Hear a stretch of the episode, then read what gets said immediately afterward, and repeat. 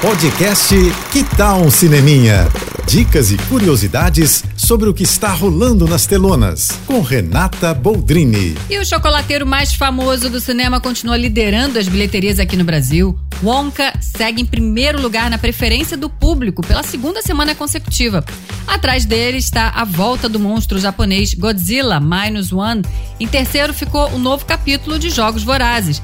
Já na quarta posição, Napoleão. E em quinto lugar, na preferência do público essa semana, ficou o sequestro do voo 375 brasileiro. Atrás dele, o terror A Maldição do Queen. Já em sétimo, outro terror, Feriado Sangrento.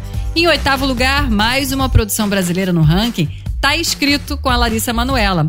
Em nono lugar tá a animação A Viagem Encantada. E para fechar aí, o top 10 Trolls 3, que segue fazendo bonito nos cinemas brasileiros, né? Semana que vem essa ordem aí deve mudar um bocado. Afinal, chegaram às telas nessa quinta-feira dois bons competidores, né? Aquaman e Três Mosqueteiros Milady. Então, semana que vem a gente vai saber, né?